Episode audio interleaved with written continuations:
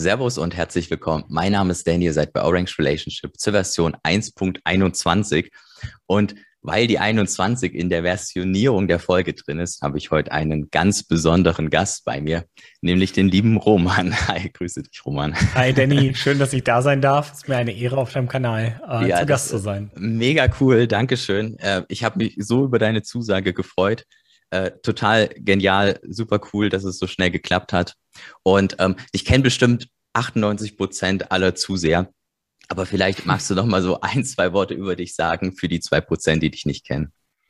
Ja, ich bin Roman und ähm, wahrscheinlich besser bekannt als der Blog-Trainer. Und wir ja, haben einen Bildungskanal. Ich sage wir, weil hinter Blog-Trainer steckt mittlerweile ein ganzes Unternehmen mit Redakteuren, mit Grafikdesigner, mit Buchhaltung und allem, was dazugehört. Ähm, wir sind außerdem IT-Dienstleister, machen viel Open-Source-Software für die Stadt Münster, Deutsche Bahn, jetzt eine medizinische Datenbank für Universitätsklinikum Frankfurt. Also ähm, wir machen auf jeden Fall viele Sachen. Und äh, ja, was man bei uns kriegt, ist eigentlich Bitcoin-Bildung und mittlerweile auch viele, ich sag mal vorsichtig, News. Ähm, äh, es ist keine reine News-Plattform, geht aber darum, eben die aktuellen Geschehnisse ein bisschen aufzugreifen und auch zu interpretieren.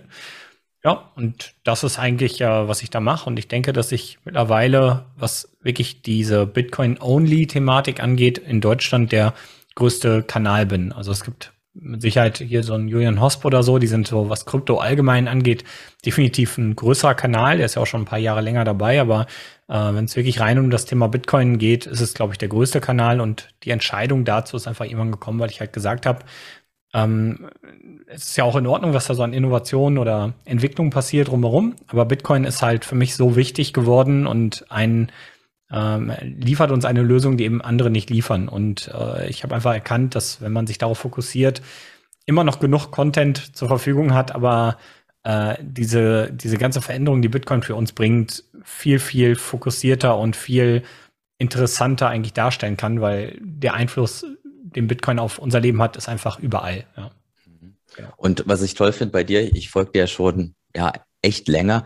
Ähm, du hattest früher schon immer so dieses Dogma, dass Information und Bildung halt kostenlos sein muss. Und auch indem dein Kanal jetzt wahnsinnig gut gewachsen ist, du, du verfolgst es trotzdem noch. Also man ähm, kriegt jetzt bei dir nicht irgendeinen ja, irgendeine Gruppe, wo du dann für hunderte Euro ganz besondere Geheiminformationen bekommst oder sowas oder irgendwelche Trading-Bots oder naja, der Markt ist ja voll damit und das ist wirklich sehr angenehm, muss ich sagen. Also, mhm. weißt, weißt, weißt du, ich finde, wenn jemand gerade dann auch eine Reichweite hat, dann geht's auch dann darum zu zeigen, ob man auch wirklich die persönliche Stärke hat, dann dagegen zu halten. Das hatte der René Picard letztes Mal gesagt äh, indem er gesagt hat, naja, ich war halt dann Student, habe da eigentlich noch nie so richtig was entwickelt, aber jetzt, dann hatte ich die Idee mit diesem Pigard Payments und dann kam auf einmal ja wirklich das große Geld auf mich zu und erst dann musste ich eigentlich wirklich gucken, bin ich eigentlich die Person, für die ich mich ausgebe. Ja, äh, absolut, ja. Das ist auch vielleicht nochmal so ein Thema. Also äh, man fragt sich auch immer, wie man das monetarisiert, gerade wenn man ein Unternehmen dahinter hat. Und hier muss man auch nochmal eine Trennung machen von, man hat ein Unternehmen, man bezahlt Mitarbeiter und man ist einfach nur groß und macht unfassbar viel Geld. Man wird reich, so nach dem Motto. Ne? Mhm. Und ähm, das kann man vielleicht schon mal dazu sagen. Also wir sind halt ein ganz seriöses Unternehmen und verdienen auch ganz seriös. Das heißt, wir mhm. machen jetzt irgendwie keine äh, Millionen im Jahr Gewinn oder solche Sachen. Und ähm, darauf war es ja auch nie ausgelegt. Und ich denke, dieses, also das, was ich dort mache, das soll auch tatsächlich, auch wenn man das vielleicht jetzt erstmal noch nicht so denkt, aber ich glaube, jemand wie du, der schon länger dabei ist, der nimmt das dann auch schon so wahr. Aber das soll auch eine weitere Botschaft beinhalten. Ähm, Bitcoin ist ein System, was uns Menschen ähm, rein theoretisch, jeden Menschen, jeden Staat und alles an einen gewissen Markt zwingt. Also es gibt eigentlich dann nur noch den totalen Kapitalismus, wenn man das so will. Mhm. Und viele fürchten sich dafür und sagen, ja, aber in einer solchen Welt, wer hilft da den Armen, wer kümmert sich um soziale Leistungen und so weiter. Und ich denke dann immer, wenn das Menschen sagen, ja, du hast irgendwie ziemlich wenig Vertrauen in die Menschheit, also äh, dass, dass jeder so eiskalt wird, nur weil es halt einen Geld gibt, wo eben das Cheaten vorsichtig gesagt nicht mehr möglich wäre. Und ähm, ich möchte auch mit diesem Ansatz zeigen, dass man halt, äh, auch wenn man kapitalistisch denkt, trotzdem in irgendeiner Form äh, den Menschen und der, der Welt was zurückgeben kann und dass es nicht zwangsläufig bedeutet, dass Bildung nur was für die Reichen sein muss. Und ich mache es mehr oder weniger zumindest in diesem Bereich vor. Und das ist halt etwas, was, ähm, warum ich diese, diese Message dahinter auch relativ wichtig finde. Und das ist halt meine Art und Weise, auch trotz, dass wir irgendwie in diesem ganzen Konstrukt Geld verdienen, aber eben keine so eine Art Bildungspaywall zu haben und mhm. äh, den Leuten klar zu machen, ja, selbst wenn so eine Welt kommt, schaut es euch an. Ich mache es euch vor, es muss nicht so sein, dass man äh, dieser eiskalte Kapitalist wird und sagt, ja, jeder, der es sich nicht leisten kann, hat Pech gehabt. Mhm.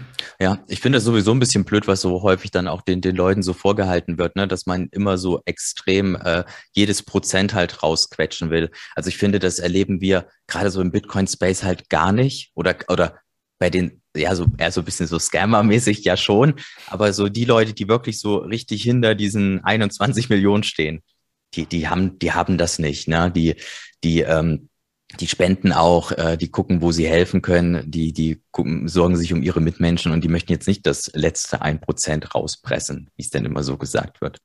Ja. Das ist sehr spannend, ne? Also gerade die Bitcoiner, die halt so super überzeugt sind vom Bitcoin und ja auch wissen, also das muss man ja auch, ich sag mal, gerade neuen Leuten immer wieder sagen. Also einem Bitcoiner geht es ja nicht darum, der weiß zwar, Bitcoin wird immer mehr wert, aber der will das ja nicht in Dollar tauschen irgendwann, sondern das, der will das als sein Geld adoptieren und sagen, ja, das ist einfach irgendwann mein Geld.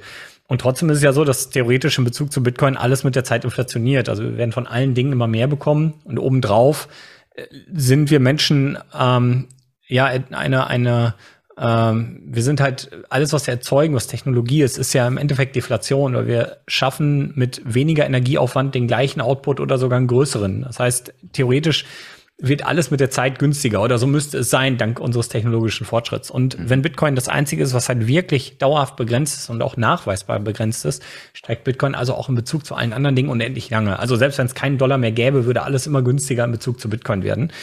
Und ähm, auch die Bitcoiner, die das halt komplett wissen und komplett davon überzeugt sind, die wissen ja auch, hey, wenn ich heute einen Bitcoin spenden würde oder Satoshis spenden würde, dann sind die irgendwann viel, viel mehr wert. Und trotzdem tun sie das. Also wenn man sich das anguckt, äh, egal wo, ich sag mal, Bitcoiner in Nöten sind, ähm, das kann jetzt der Ukraine-Konflikt sein, das äh, war vielleicht auch ähm, zum Teil sowas wie jetzt äh, äh die Sache in Kanada, mhm. äh, viele andere ähm, Situationen, wenn irgendwo gute Projekte gemacht werden, Entwicklung, Bitcoin-Entwicklung, überall findet sich das wieder.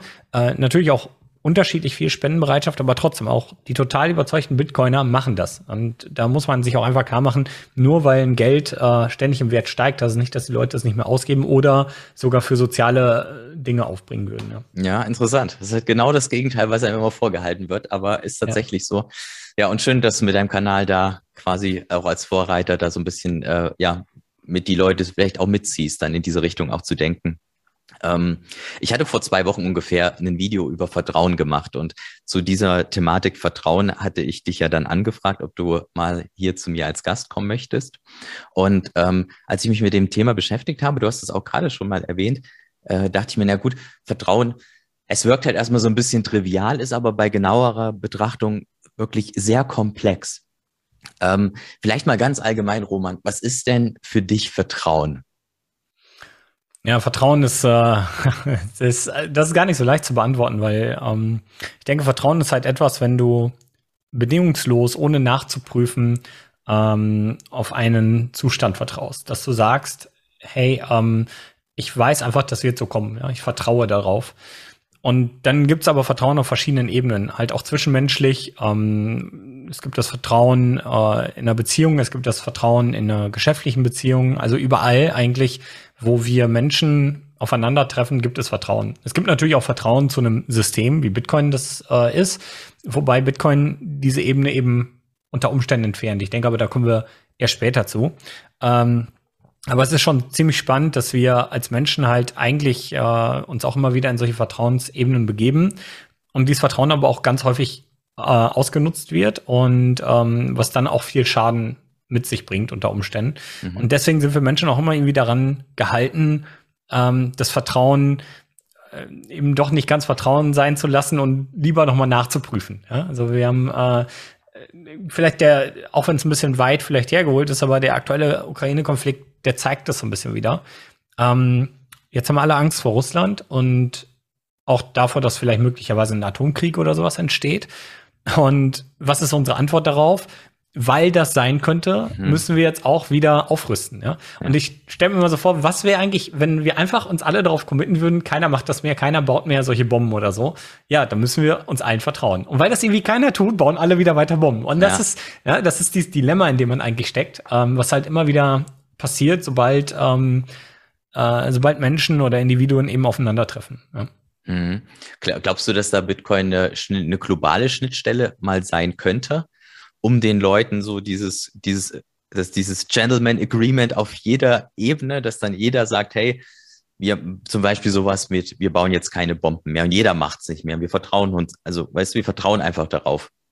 Glaubst du, dass das kommt oder ist das, ist das so eine, so eine perfekte Welt, wo wir menschlich da eigentlich gar nicht unbedingt reinpassen? Weil der Mensch halt ja gewisse Eigenschaften mit sich bringt, die wir vielleicht jetzt nicht so gut oder, oder äh, ja, die wir so toll finden, ne? wie irgendwie, dass wir vielleicht machtgetrieben sind, viele. Ja, das ist schwierig. Also ich glaube, äh, das Streben nach Macht wird es immer geben. Mhm. Aber äh, auf der anderen Seite muss man sich auch mal klar machen, dass solche Charaktereigenschaften halt auch evolutionär in uns Menschen verankert sind. Und ähm, äh, das kann sich natürlich auch ändern. Also zum Beispiel sowas wie Haarwuchs ist was, was irgendwann halt auch verschwindet, wenn die Notwendigkeit nicht mehr da ist, weil die Menschen halt immer Kleidung tragen oder so. Ne? Das sollte ja irgendwann mal äh, den Körper warm halten. Mhm. Und ähm, solche Entwicklungen, die können aber richtig lange dauern. Also äh, gerade solche Entwicklungen, dass der, dass, dass sich so eine, ja, dass der Mensch sich einfach wirklich komplett dahingehend verändert, dass er zum Beispiel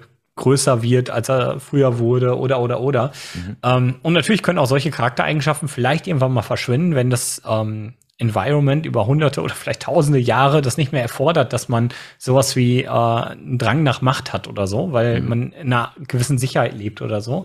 Ich glaube aber, das zu erreichen ist halt extrem schwierig. Ich denke, dass Bitcoin, also ich denke, irgendwann kann Bitcoin dafür ein Werkzeug sein. Ich denke aber, dass wir jetzt gerade erstmal mit Bitcoin eine, eine Ebene bekommen, die halt das Fundament der Gesellschaft austauscht. Und wo man halt sagt, naja, vorher hattest du halt ein Geld, wo du einer Großmacht vertrauen musstest, wo du äh, oder vielleicht nicht mal einer Großmacht, aber vielleicht einem Kollektiv, ja, sagen wir mal die EZB und vielleicht ein paar Politiker bilden so ein Kollektiv.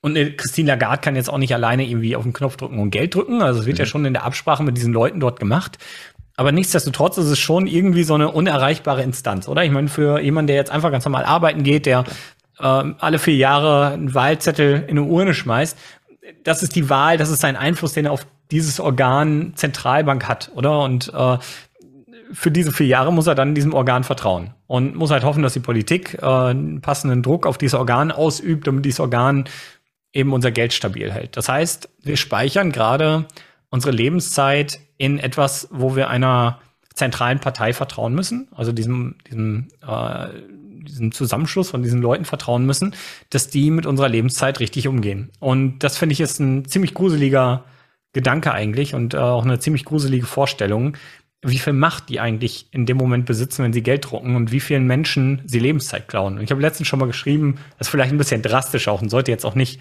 nach diesem Interview auf die Goldwaage gelegt werden, aber also angenommen, ich bin jetzt ein Betrüger und klaue Geld oder ich bin eine Zentralbank und drucke neues Geld und vernichte damit mehr oder weniger die Kaufkraft der Menschen, die sie auf dem Konto liegen haben, dann vernichte ich ja die geleistete Arbeitszeit. Also sie haben ja Lebenszeit aufgebracht, um dieses Geld zu bekommen. Und in dem Moment, wo sie das Geld bekommen haben, hatte das einen gewissen Gegenwert. Deswegen waren sie arbeiten. Die haben gesagt, hey, für diesen Gegenwert lohnt sich das für mich, eine Stunde arbeiten zu gehen, weil dann kann ich mir x Güter davon holen und auf einmal ist dies x kleiner. Ja? Also ich kriege auf einmal weniger, weil die Zentralbank mehr vom Gesamten erzeugt hat. Und das heißt, sie haben nichts anderes gemacht, als mir meine Lebenszeit geklaut. Und dann habe ich einfach mal so ganz provokativ auf Twitter gefragt, ähm, ob, wenn jemand jetzt so viel Lebenszeit klaut, dass halt, wenn man jetzt, ich sag mal, 5% neues Geld erzeugt und 5% deiner bisher gelebten Lebenszeit oder gearbeiteten Lebenszeit damit vernichtet, ist es dann so, dass du äh, irgendwann zu einer Art Mörder wirst, weil du halt, was weiß ich, 80 Jahre Lebenszeit geklaut hast und quasi ein ganzes Leben ausgelöscht hast.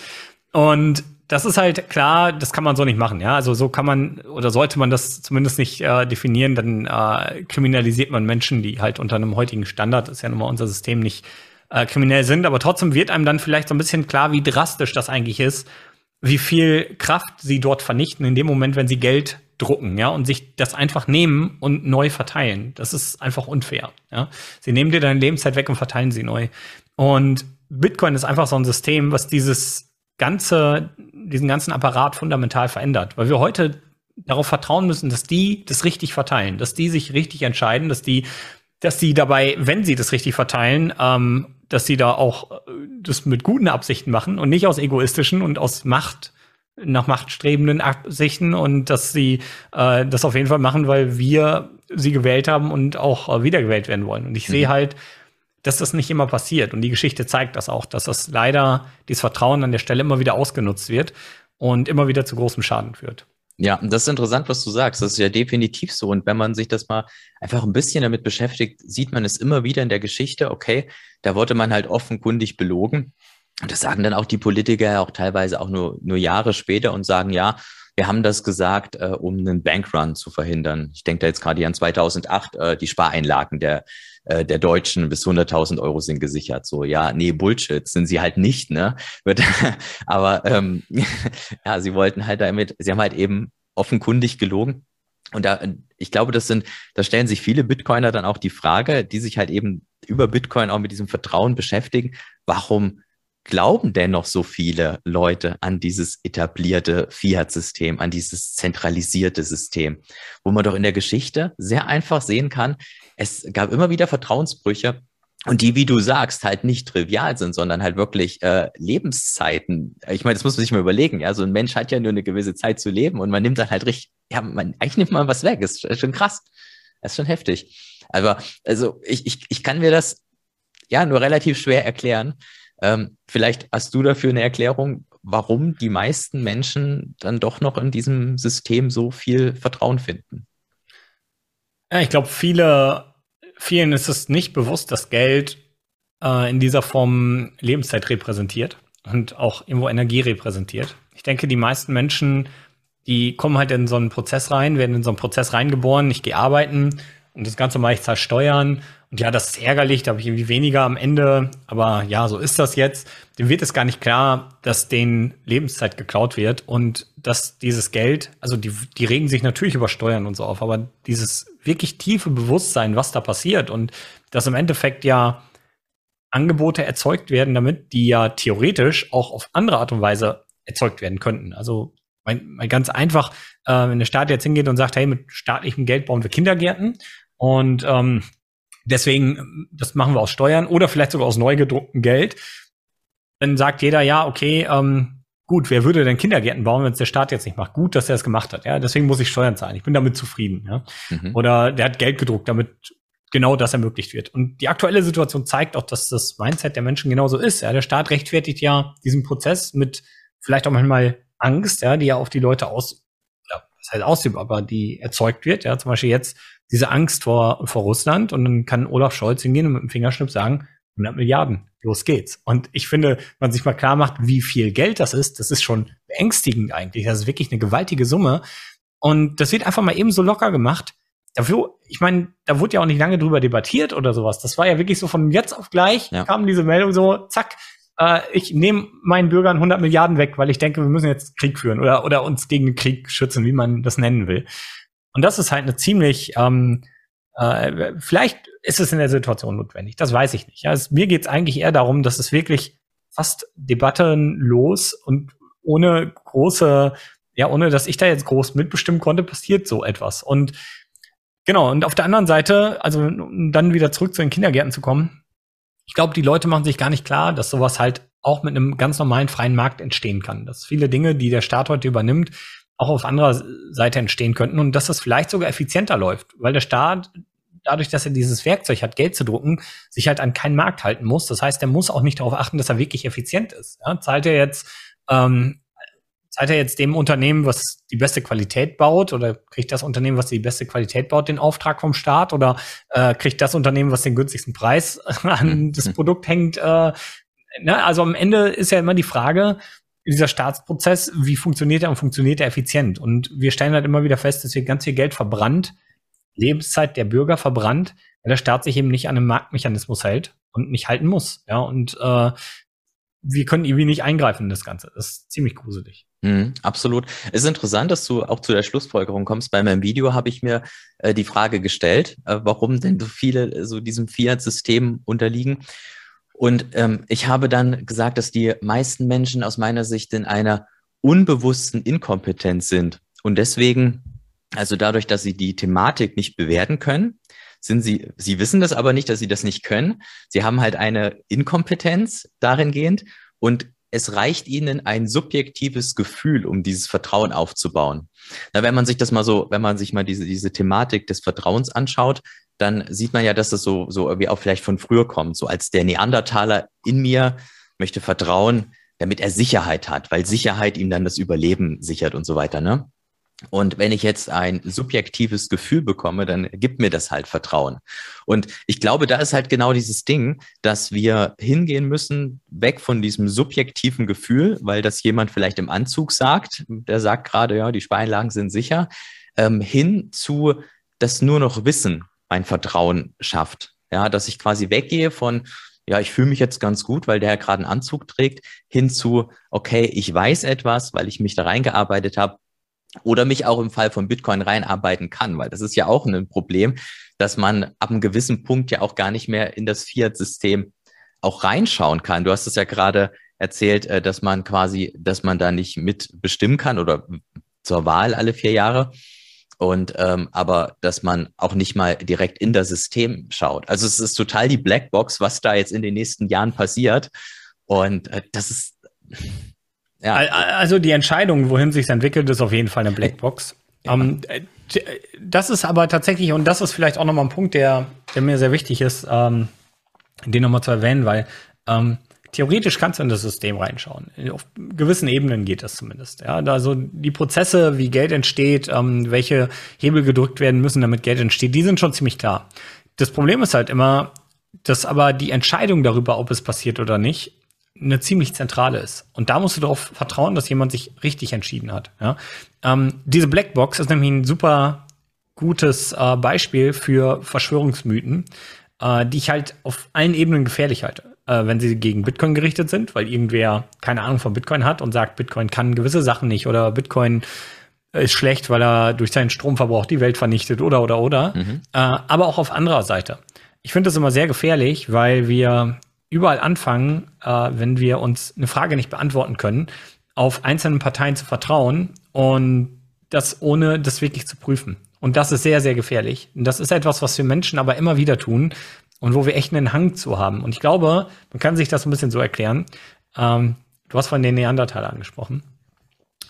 Ich stehe jetzt, äh, ich stelle mir jetzt vor, ich ähm, ich bin jetzt irgendwo äh, in der Neandertaler-Zeit, ich werde angegriffen von irgendwelchen wilden Tieren und ähm, ich weiß nicht, was hinter mir los ist. Okay, also suche ich mir einen Kumpel, der sich mit dem Rücken an meinen Rücken stellt und meinen Rücken sichert, ja, und mitguckt. Ich bin ja deswegen nicht unbedingt inkompetent, weil ich nicht nach hinten schauen kann, aber ich kann das nun mal nicht. Also es gibt der menschliche Körper einfach nicht her. Ich muss ihm vertrauen, dass er das schon richtig macht da hinten, ja. Ähm, und so bin ich halt als Mensch nicht in der Lage, jeden Prozess dieser Welt zu durchblicken und auch zu durchschauen. Und deswegen bin ich auch gezwungen, manchmal Kompetenzen abzugeben und äh, jemandem anderen zu vertrauen, dass er das richtig macht. Das große Problem ist halt, dass in diesem Konstrukt, wie wir es heute haben, diesem ganzen Geldkonstrukt, ähm, weil du hast ja vorhin mehrere Vertrauensbrüche angesprochen. Also wenn dein Freund mhm. jetzt dahinter mhm. ständig irgendwie mit zwei linken Händen gar nichts verteidigt kriegt und jedes Mal kriegt ihr von den Tieren einen auf die Mappe, dann irgendwann sagst du auch, ja komm, ich suche mir wen anderes, ja. Und das ist ja auch das, was wir mehr oder weniger versuchen, indem wir alle vier Jahre wählen, ja, dass wir eben äh, die Politiker austauschen. Und das ist halt genau dieses Ding. Dann läuft das wieder für vier Jahre nicht oder für vielleicht 16 oder keine Ahnung, wie lange äh, Politiker dann teilweise auch in seinem Amt bleibt. Dann läuft das nicht und dann versucht man einfach dieser Person die Schuld zu geben. Und ich glaube aber, dass das Problem ist, dass unser Werkzeug, unsere Probleme zu lösen, das eigentliche Problem ist und ähm, immer wieder zu diesen Vertrauensbrüchen auch führt. Und dementsprechend gebe ich zum Beispiel auch den Politikern nur bedingt die Schuld daran, dass die Situation ist, wie sie ist. Ähm, wir geben und auch den Menschen, wir geben dieses Vertrauen immer ab und das werden wir auch immer tun. Oder, oder wir müssen immer anderen vertrauen. Ich glaube nicht, dass einer alleine alles prüfen kann, was in seinem Leben von Relevanz ist. Also du wirst nie in der Lage sein, von dem Essen, was du isst, klar, du kannst es selber anbauen und so, aber dann fehlt dir vielleicht Arbeitszeit, du kannst nicht arbeiten gehen, also kannst du dir was anderes nicht leisten. Und immer, wenn wir hingehen und mit irgendwem sonst interagieren, werden wir in gewisser Form darauf vertrauen müssen, was er tut. Mhm. Und äh, ich glaube nur, dass wenn das um Politik geht, wir da halt so eine riesen Bubble erzeugt haben und immer nur einzelnen Personen in dieser Bubble vertrauen, aber eigentlich die Bubble an sich das Problem ist. Und das ist das, was den Menschen nicht klar wird. Ja, wenn jetzt irgendwas in der Wirtschaft schlecht läuft, dann zeigen wir auf den aktuellen Politiker, der da ist, und sagen, ja, der verbockt es gerade. Mhm. Die wenigsten kommen darauf und sagen, hm, vielleicht ist dieser ganze Prozess, dass es gerade in der Wirtschaft nicht läuft, sogar in der letzten Periode mit einem anderen Politiker passiert, beispielsweise. Ja, und äh, da, da hört es schon auf für uns. Und das ist auch einfach, weil das nicht unser Kompetenzbereich ist. Wir wissen nicht genau, wie diese Prozesse da laufen. Wir mhm.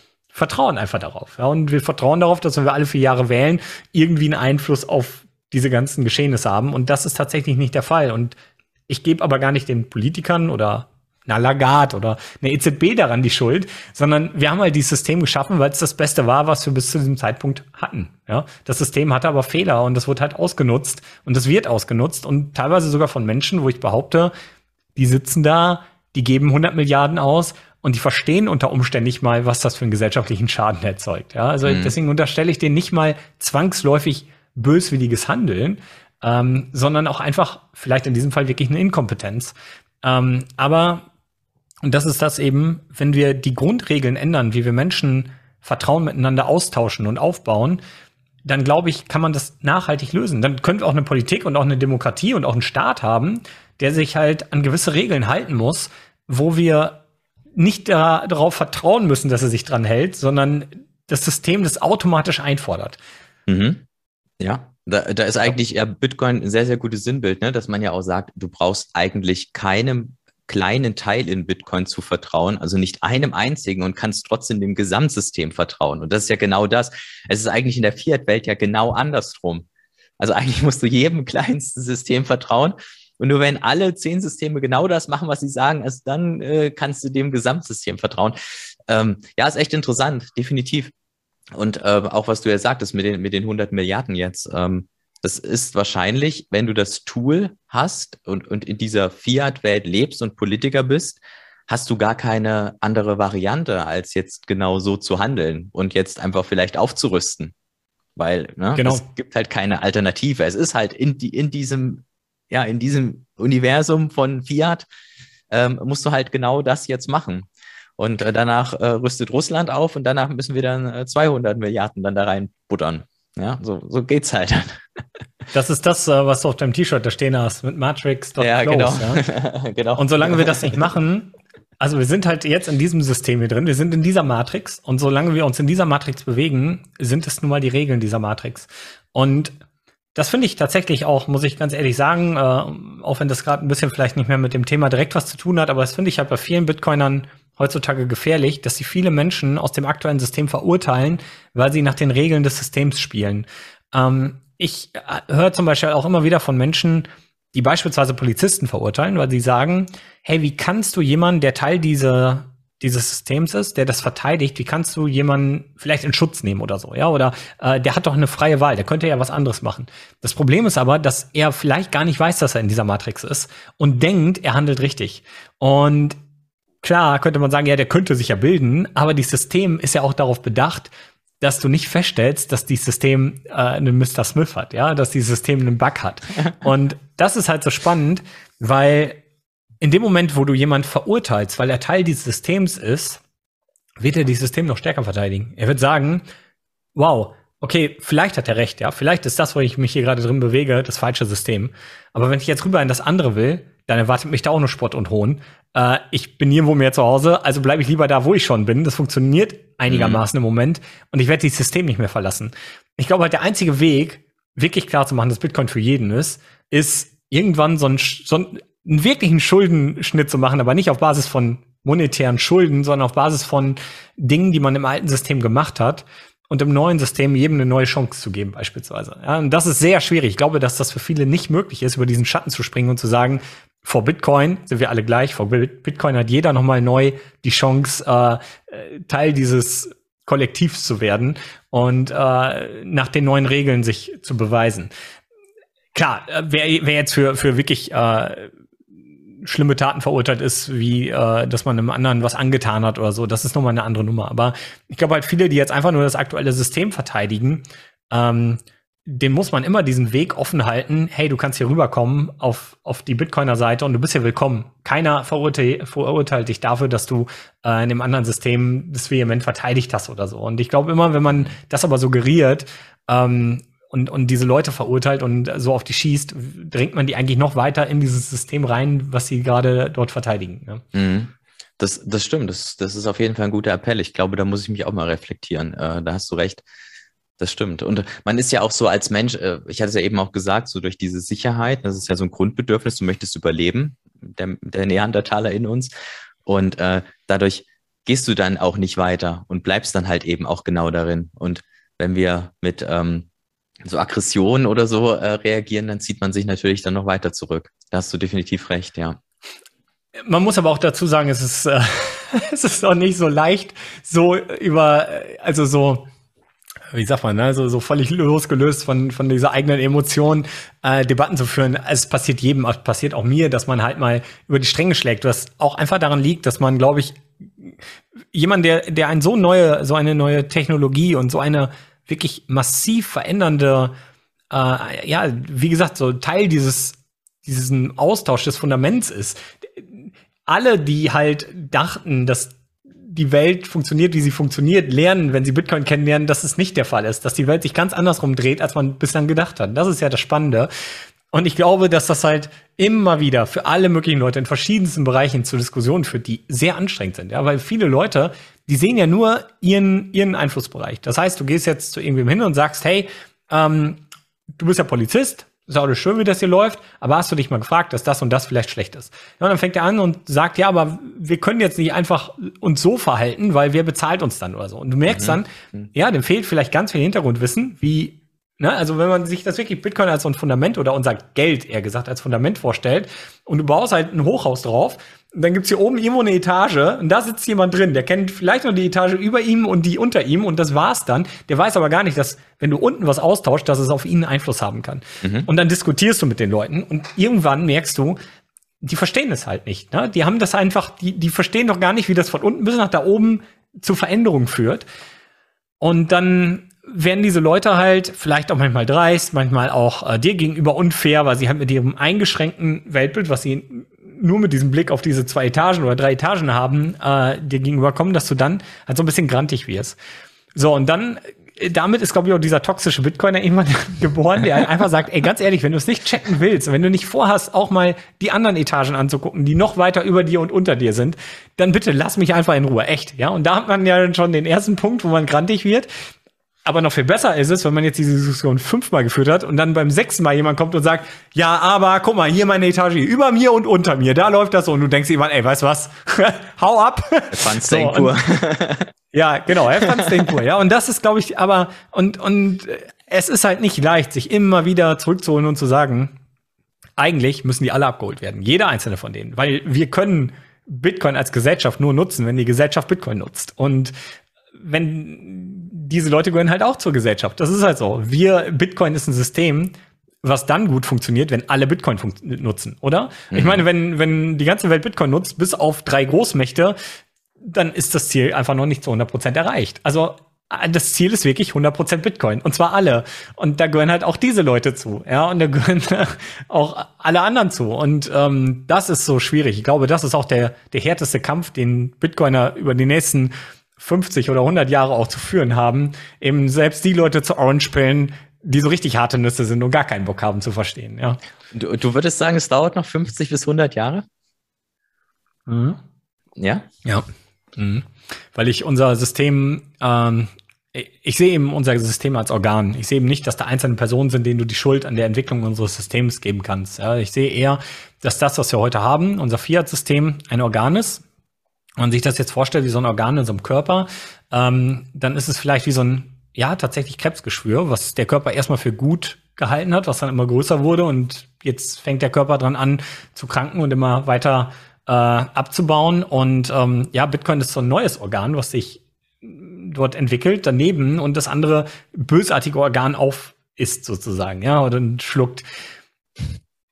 Ich glaube aber, dass man nicht unterschätzen darf, wie fundamental Geld ist und ähm, wie viel gesellschaftliche Ereignisse damit einhergehen. Wenn man sich anguckt, das Internet, wie viele Jahrzehnte wir in der Digitalisierung stecken und bei weitem noch nicht angekommen sind und das volle Potenzial des Internets weltweit nutzen und uns klar machen, dass Geld noch was viel fundamentaleres ist als die Konnektivität, ähm, die wir so zwischen Menschen haben, weil Geld wirklich jede Interaktion irgendwann definiert, dann wird einem klar, Geld auszutauschen weltweit wird noch ein viel härterer Weg, als das Internet zu bringen und die analogen Strukturen auszutauschen. Und ähm, das ist halt etwas, wo ich wirklich denke, das wird sehr, sehr lange dauern. Und dieses Organ, und, und das ist jeder Detail des Organs ist. Du hast ja gerade auch schon festgestellt, so, okay, wenn du jetzt Politiker bist, was hast du denn für eine Wahl, ja? Außer Geld drucken und jetzt irgendwie aufrüsten. Ne?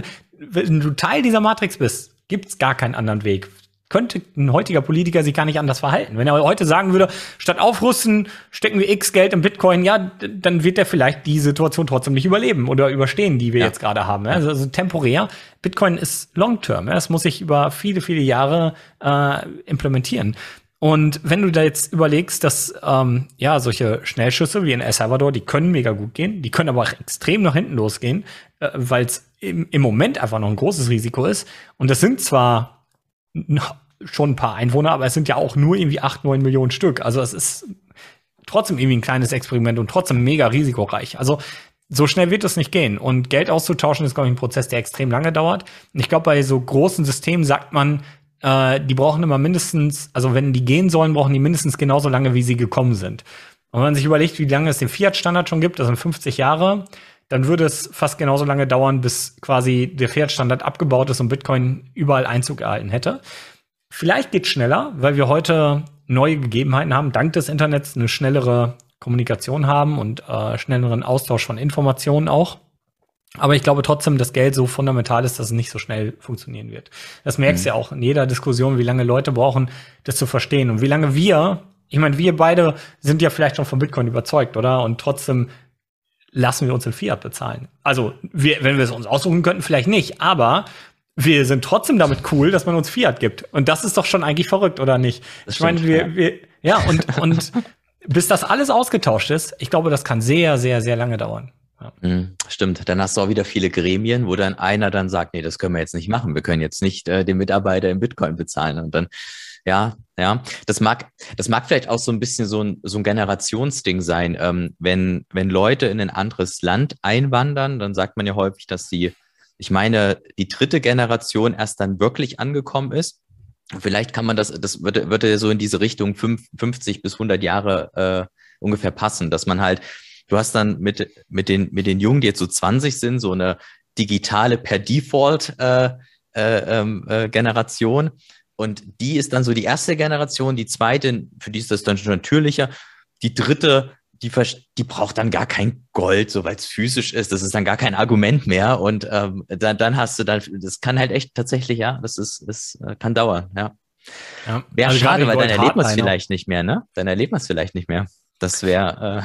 Äh ich, äh, ja, aber ich glaube, ähm, das Schöne ist ja, wenn du schon nah dran bist. Also wenn, wenn also zum Beispiel heute ist ja noch nicht die ganze Welt digitalisiert. Aber wir können uns schon sehr gut vorstellen, wie eine voll digitalisierte Welt aussieht. Das heißt, je näher wir diesem Zustand kommen, haben wir ihn vielleicht noch nicht erreicht, aber da ist schon echt dann das Licht in Sichtweite. Ja, und das ist dann schon vielleicht sogar schön genug. Und man weiß vor allem, man war ein Teil davon, die das implementiert haben. Und wenn man sich vorstellt, Bitcoin bleibt für immer, und in tausenden Jahren schaut man auf die Anfangszeit, dann waren wir diejenigen, die das implementiert haben. Wir leben also in einer sehr spannenden, sehr coolen Zeit, meiner Meinung nach. Das wäre cool, und, äh, ja. Ja, und ich glaube, wir werden schon genug Bitcoin-Implementierungen sehen, über die wir uns extrem freuen können. Und Riesenschritte, die wir heute vielleicht noch für, also diese, diese Art und Weisen von Schritten, die wir heute echt noch für unmöglich halten. Ja. Ähm, aber vielleicht noch, um einen Punkt auch nochmal zurück zum Vertrauen aufzugreifen, wie Bitcoin das halt auch im Endeffekt löst. Bitcoin, Bitcoin schafft dieses Vertrauen, weil eben, also schafft eine Ebene, wo wir uns nicht mehr vertrauen müssen äh, oder keiner Partei mehr vertrauen müssen, weil es ja eben auch eine Absicherung durch ein Naturgesetz hat. Und das ist so besonders, weil wir einfach darauf vertrauen können, dass unsere Physik weiterhin funktioniert, wie sie funktioniert. Und solange sie das tut, ist Bitcoin ein unumstößlicher Beweis über Wertverteilung. Und das ist so interessant. Ja, das ist einfach etwas, das wird ein zentrales System niemals liefern können. Ähm, und das macht das Ganze so, so eigentlich wirklich bahnbrechend, dass man sagt, ja, wenn du einen Layer hast, auf den die Welt fußt. Und wenn wir nochmal zu diesem Fundament hinkommen, wir haben heute ein Fundament, das haben wir vielleicht, äh, ja, Sand hat nicht funktioniert. Okay, wir haben schon ein bisschen was Stabileres genommen. Also wir haben das Fundament, sag ich mal, auf äh, vielleicht Beton gebaut und das war schon in Ordnung. Und äh, vielleicht sogar Teile des Fundaments in Stahlbeton ausgetauscht. Aber äh, Bitcoin ist einfach eine nie dagewesene Stabilität die so heftig ist, dass wenn wir darauf was aufbauen, einfach auch keine Gebäude mehr einstürzen. Und das ermöglicht uns einfach so eine krasse Weitsicht, die Menschen einfach nicht hatten. Unser Fiat-System zeigt das. Äh, ich weiß noch, früher hat man so zehn Jahres Businesspläne gemacht. So, das hört dann irgendwann auf. Da hat man dann fünf Jahres Businesspläne gemacht. Also ganz ehrlich, wer heute wirklich noch denkt, der könnte mit seinem Unternehmen fünf Jahre in die Zukunft planen, der hat weit gefehlt. Ja, Fiat erzeugt eine sehr, sehr hohe Zeitpräferenz und sorgt dafür, dass wir eben die Dinge heute und ganz aktuell nutzen müssen und auch planen müssen. Und was Bitcoin halt macht, das zieht das Ganze wieder absolut in die Länge. Die Zeitpräferenz geht maximal runter und wir haben einfach gar nicht mehr den Eindruck, wir müssen jetzt sofort irgendwas ermöglichen oder erzwingen. Bitcoin bringt uns eine gewisse Gelassenheit und Ruhe in jeden Prozess dieser Welt. Das nimmt die Hektik einfach raus und ähm, ja, wenn man sich dann klar macht, wenn du so ein Fundament wie Bitcoin hast, dann kannst du vielleicht wirklich mal ein Unternehmen auch auf 50 Jahre planen, ja. Mhm. mhm. Weil, äh, wer weiß, ob das halt, also da kommt ja immer noch auch unseren, unser technologischer Fortschritt und so mit rein und äh, neue Gegebenheiten, aber ganz gewisse Sachen kannst du langfristig planen. Und äh, das ist uns einfach verloren gegangen. Ob das jetzt wirklich 50 Jahre, ne, das war jetzt aus der Luft gegriffen, aber definitiv wird die Planbarkeit dank Bitcoin wieder deutlich in die Länge gehen. Und ähm, ja, das sind halt alles Sachen, das ist den meisten einfach noch nicht bewusst, dass wenn du diese Vertrauensebene hast, dass du einem System vertrauen kannst, weil es vertrauenlos ist, äh, dass das einfach für uns Menschen auch in unserem Denken, in unserem alltäglichen Denken unfassbar viel verändert. Mhm. Ja, definitiv. Was in, in dem Zuge muss ich dann immer daran denken, dass es Leute gibt, die den Absprung geschafft haben und dann aber irgendwie bei Cardano gelandet sind. und äh, das, das ist doch interessant, wieso ähm, oder wo hat denn da diese, dieses, dieses Verständnis für Vertrauen dann irgendwie eine falsche Abzweigung genommen? Weil das ist ja so eine Sache, die man immer mal wieder äh, ne, merkt und ähm, wo es dann halt auch wirklich immer wieder heißt, Bitcoin und andere Kryptowährungen. Ich denke mir so, Leute, ganz ehrlich, ja, das, also, ja, kannst du das erklären? Ja, das ist auch tatsächlich äh, etwas, da werden wir uns noch, ähm, auch was Bitcoin FAT angeht, sehr lange mit beschäftigen müssen. Und das ist ein Thema, was auch noch gar nicht so richtig adressiert wird. Also manchmal sieht man es, dem einen oder anderen fällt es auf, aber wissenschaftlich gesehen, und die Wissenschaft ist ein sehr interessantes äh, Spektrum, ja, also wissenschaftlich gesehen kann ich ja sagen, oder, oder gehen wir mal, äh, erstmal um klar zu machen, also Wissenschaft gibt's in jedem Bereich, jedem äh, Fachbereich unserer Welt gibt's Wissenschaft und das erfordert sehr viel Detailwissen in diesem Fachbereich. Also man muss da wirklich tief drin stecken und um einen wissenschaftlichen Konsens zu schaffen, muss man ganz viel ausprobieren, muss man ganz viel machen und muss ein überprüfbares Ergebnis liefern können. Mhm. Und erst wenn dieses Ergebnis dann auch noch überprüft wurde, peer-reviewed wurde, kann man sagen, ja, das ist unser neuer wissenschaftlicher Konsens der muss nicht unbedingt die Wahrheit sein. Also das ist nur die Wahrheit, die wir bis dato dann als Menschen äh, akzeptieren, weil es nichts gibt, was dem widerspricht. Ja, und wenn es da was gibt, dann ist es wieder kein wissenschaftlicher Konsens, dann wird man wieder weiter forschen müssen. Und die Leute, die in ihren Fachbereichen sehr, sehr gut sind, die haben ein unfassbar hohes Detailwissen. Und wenn ich jetzt mal ganz von außen mir Cardano oder Bitcoin anschaue oder Ethereum oder Bitcoin anschaue und das nur zum Beispiel rein von der Kryptographie mache, dann würde es ja schon reichen, dass ich einfach irgendwo einen, einen noch höher verschlüsselten Standard benutze, um zu sagen, ja, ist die bessere Kryptographie. Ja, das, das ist noch besser verschlüsselt. Ja, aber äh, und, und das kann ich eigentlich in jedem Bereich machen. Wenn ich aus irgendeinem dieser ganzen Bereiche auf Bitcoin schaue, werde ich feststellen, wenn mir, wenn, wenn mein Wissen leider in einem Tunnel ist und ich nur meinen Fachbereich sehe, dann werde ich immer irgendwie ein Projekt finden, was es besser macht als Bitcoin. Ja? Ich kann auch hingehen und kann sagen, ja, äh, äh, wir, wir erstellen jetzt irgendwie 100.000 Full Nodes auf einem Server, ja, dann ist die reine Anzahl der Nodes äh, bei einem anderen Netzwerk höher, ja. Und äh, das zu entkräften, dass es aber deswegen nicht gleich besser ist, ist halt super schwierig. Und das ist halt dieses Thema mit den Leuten, äh, ob es Wirtschaftsökonomen sind, ähm, äh, also Leute, die auch Wirtschaftsprofessoren sind, äh, ob es Leute sind, die Kryptografen sind, ob es Physiker sind, es ist völlig egal. Ich habe das überall festgestellt, dass wenn diese Leute eben nur einen Teilbereich abdecken, sie niemals das volle Potenzial von Bitcoin verstehen. Und das macht das, glaube ich, auch für viele Menschen so schwierig, die extreme Koryphäen auf ihren Bereichen sind, das Netzwerk nachzuvollziehen. Und das wiederum macht es schwierig für viele andere, die gar nichts von diesen Themen verstehen, weil die hören auf diese Einzelexperten. Mhm. Das ist ein Experte, der sagt, hey, das andere Netzwerk hat eine höhere Kryptographie. Cardano ist viel wissenschaftlich aufgebaut. Ja, ist es. Da sitzen Professoren und die machen sich wissenschaftliche Gedanken und die beweisen, hey, kryptografisch ist das hochwertiger.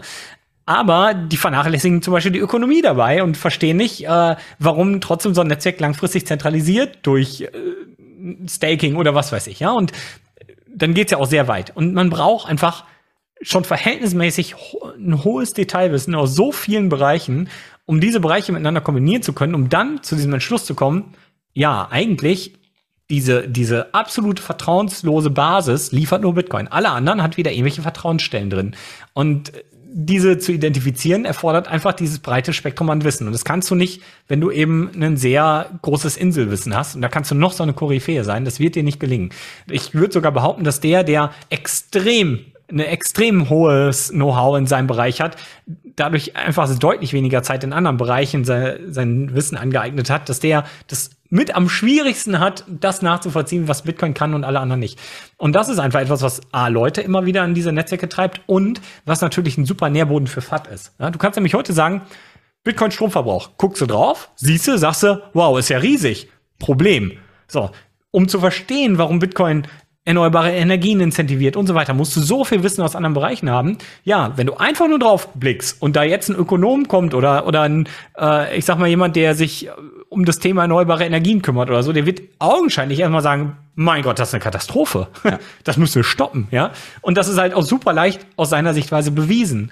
Und genau das ist übrigens das Narrativ oder die Narrative, die Altcoiner und vor allem Altcoin-Projektinitiatoren benutzt haben, um ihre Netzwerke zu rechtfertigen. Und sie haben recht. Sie haben recht, weil aus, wenn man, wenn man nur diesen einen Teilbereich betrachtet, dann sind meistens die Aussagen, die sie treffen, sogar korrekt. Nur wenn man es vom Großen und Ganzen nimmt, dann verlieren sie ihre Val Validität und dann oder, oder ihre Argumentationskraft, weil du sagst, ja, es ist schön, dass du an der Stelle eine noch höhere Kryptographie hast. Die vom Bitcoin ist aber sicher genug, aber viele andere Punkte erfüllt dein Netzwerk nicht. Mhm. Ist, ist denn Bitcoin dann oder könnte Bitcoin daran scheitern, dass es dann zu komplex ist, im Gesamten zu verstehen und dass Leute immer wieder diesen Narrativen halt vertrauen, dass sich das gar nicht ändert? Das glaube ich nicht. Ich glaube, die anderen Netzwerke, die Single Points of Failure haben, werden an, dieser, an diesen früher oder später scheitern. Das muss passieren. Und genau das macht Bitcoin doch so genial, dass Bitcoin das nicht hat. Bitcoins Marktmechanismus führt automatisch dazu, dass Bitcoin immer weiter nach vorne kommt. Und ähm, von daher ist es nur eine Frage der Zeit. Aber ich prognostiziere mal, wenn man sich mal überlegt, Siemens, Apple, und Apple ist vielleicht sogar noch ein schlechtes Beispiel. Aber gerade diese ganz alten Unternehmen, die schon wirklich eine Historie haben über 100 Jahre oder so, da wird einem klar, wie lange so eine zentrale Struktur funktionieren kann und wie die sich anpassen kann an Probleme, die es weltweit gibt und was die schon für Zeiten mitgemacht hat. Alle diese ganzen Netzwerke da, diese Ethereums und Cardanos, können 100 Jahre lang bestehen. Locker. Ja, das sind zentral geführte Systeme, die sogar verhältnismäßig zu einem ganz klassischen Unternehmen robuster sind. Ähm, vielleicht bestehen die sogar 200 Jahre.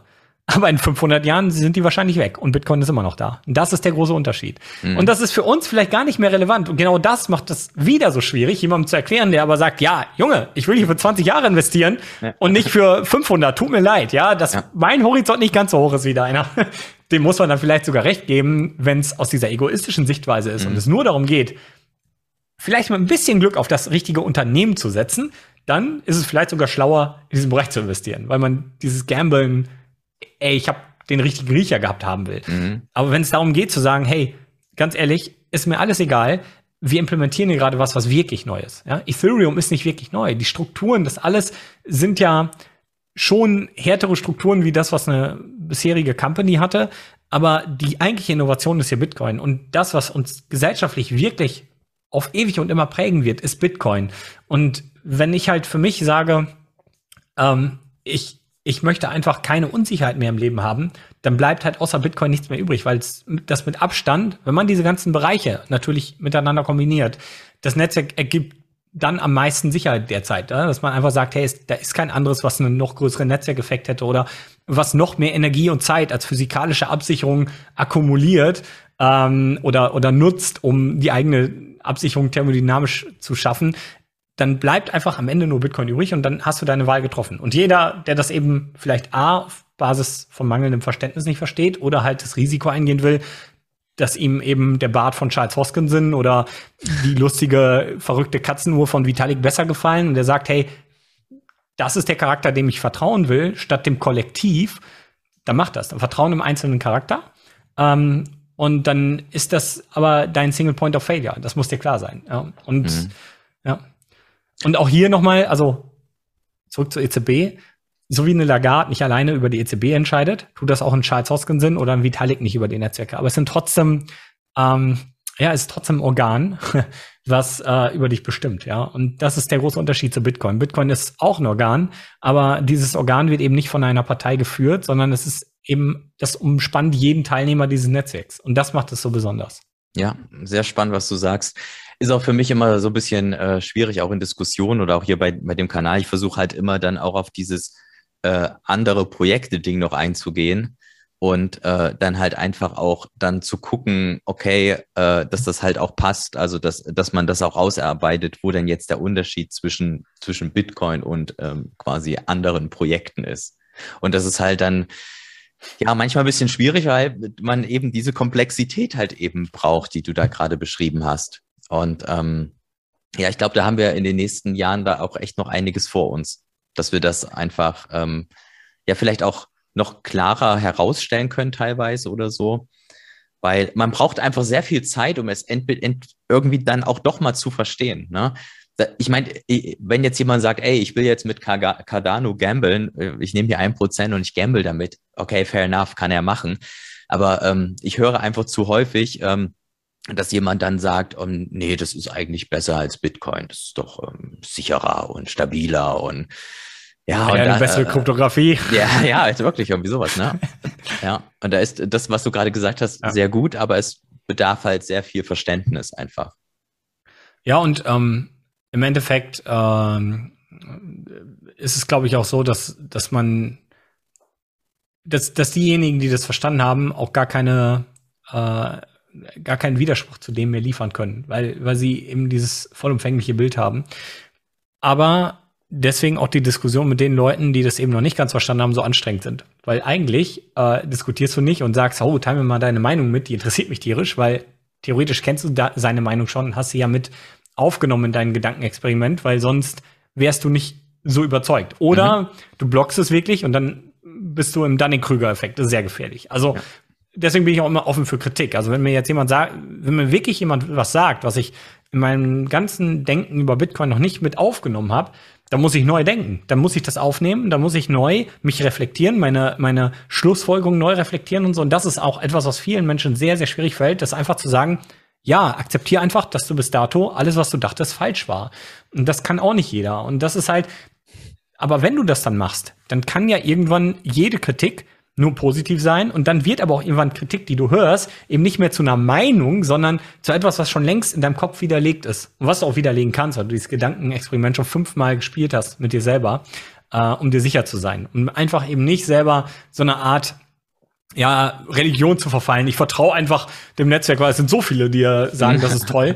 Na, das ist aber meistens das, was ja auch bei diesen Altcoins dann passiert und wohl ja auch ähm, viel Marketing hintersteckt. Das muss man sich einfach klar machen. Ähm, wie weit gehen, äh, ähm, ich glaube gerade, ah, jetzt geht's erst Bild gerade. Mhm. Wie, ja. wie weit gehen Menschen, ähm, die für, für eine Million Euro. Ja? Was, was traust du einem Menschen zu, der äh, eine Million Euro bekommen könnte? Ja, das ist eine gewaltige Summe. Und wir sprechen hier teilweise von Milliarden. Ich finde es irgendwie ein bisschen naiv, wie die Leute, diesen ganzen Projektinitiatoren einfach glauben, dass sie alle voll humanitäre und selbstlose Absichten mit ihren Netzwerken haben. Ja? Das ist schon einfach echt heftig. Und wenn man dann versucht klarzumachen, dass man vom Regen in die Traufe kommt und dass das alles Fiat ist. Ja? Fiat bedeutet übersetzt, es geschehe. Fiat unser Geld heutzutage ist ein Geld, was nur deswegen Wert hat, weil wir einer Partei vertrauen, dass es den Wert behält. Und Altcoins haben zentrale Parteien und zentrale Strukturen und haben deswegen ihren Wert. Fiat trifft also eigentlich sogar auf Altcoins zu. Das heißt, Bitcoin ist Bitcoin und der Rest ist Fiat.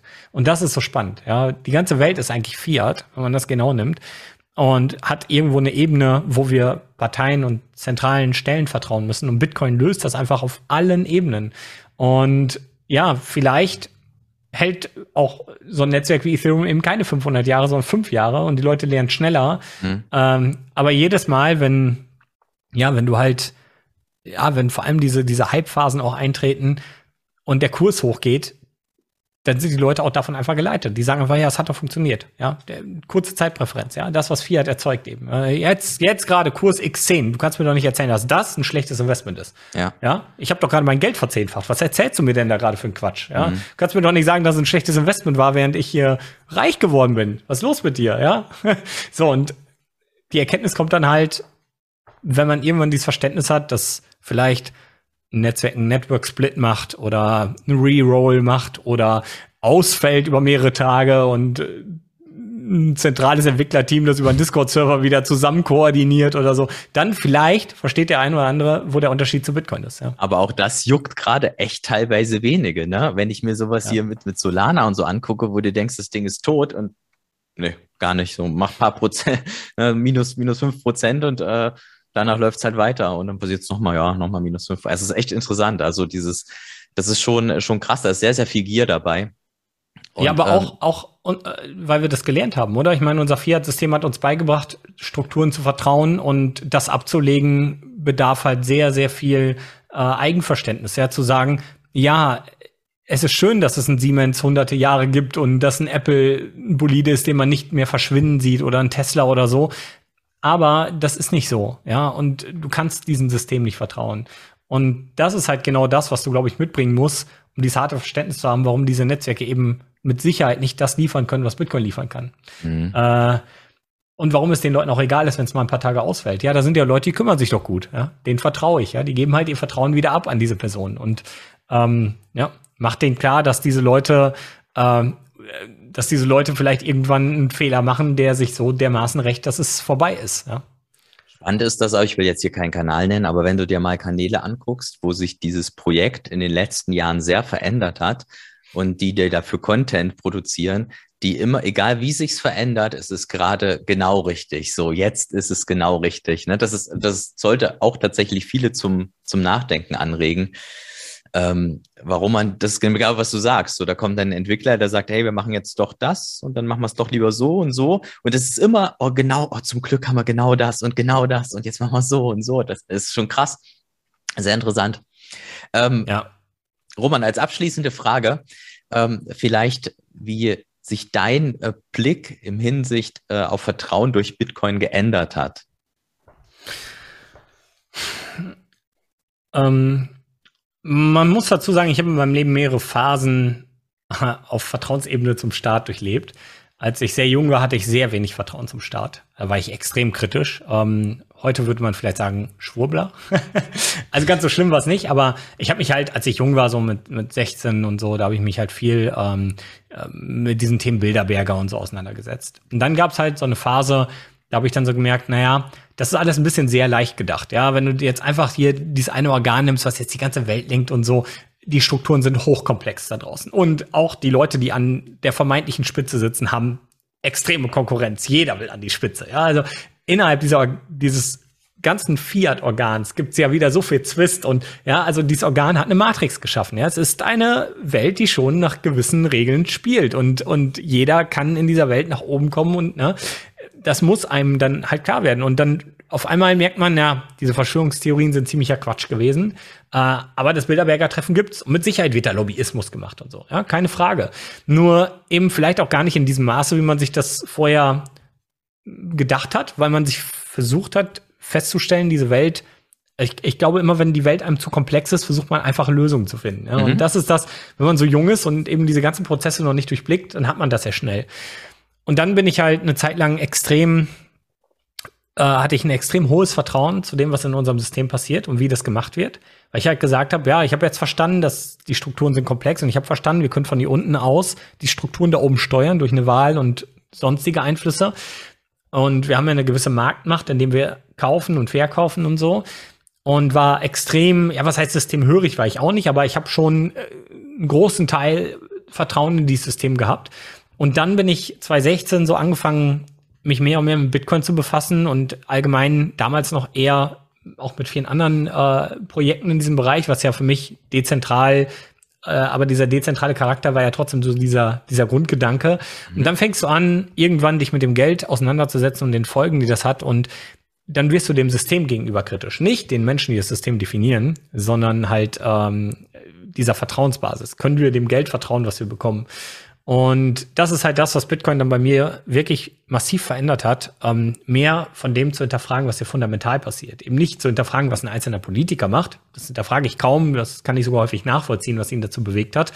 Aber ähm, zu hinterfragen, warum die Welt sich dreht, wie sie dreht. Weil Fiat ist mittlerweile überall. Die ganze Welt basiert auf einem Fiat-System. Die ganze Welt ist verschuldet. Ja, es ist ja, gehört ja fast zum guten Ton, Schulden zu machen. Weil hast du Erspartes, dann äh, musst du es unter Umständen noch versteuern, ja. Und hast du Schulden, dann kriegst du sogar noch einen Steuererlass, ja. Also mhm. ähm, bitte verschulde dich, ja. Wie du hast gespartes Geld, ja. Abschaum hier, weg mit dir.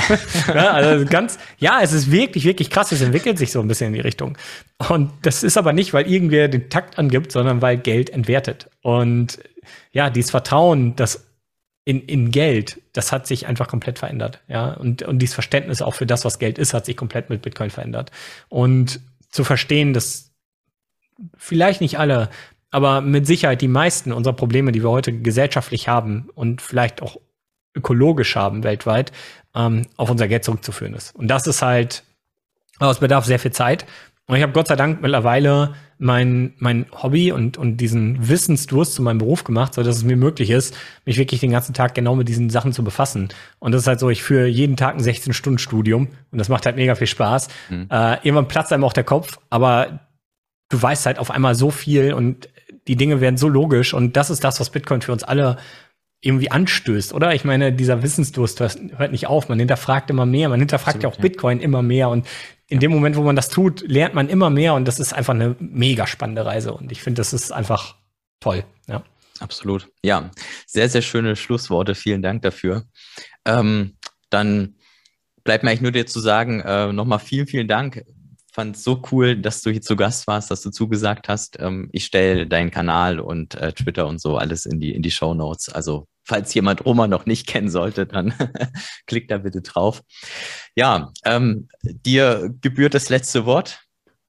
Dankeschön, Danny, für die Einladung. Es hat mir sehr viel Spaß gemacht. Mal weiter mit deinem Kanal und äh, viel Erfolg dir weiterhin. Hat wirklich tolle Fragen und einen tollen Austausch gegeben. Auch wenn ich wahrscheinlich wieder viel zu viel geredet habe, aber. Um Gottes Willen, nein, nein, nein, das ja. war gut so. Ich, ich, wir haben jetzt leider nur ein bisschen überzogen. Ich hoffe, das ist okay. ja. Das okay. Ja, Tschüss dann zusammen. Vielen Dank. Tschüssi.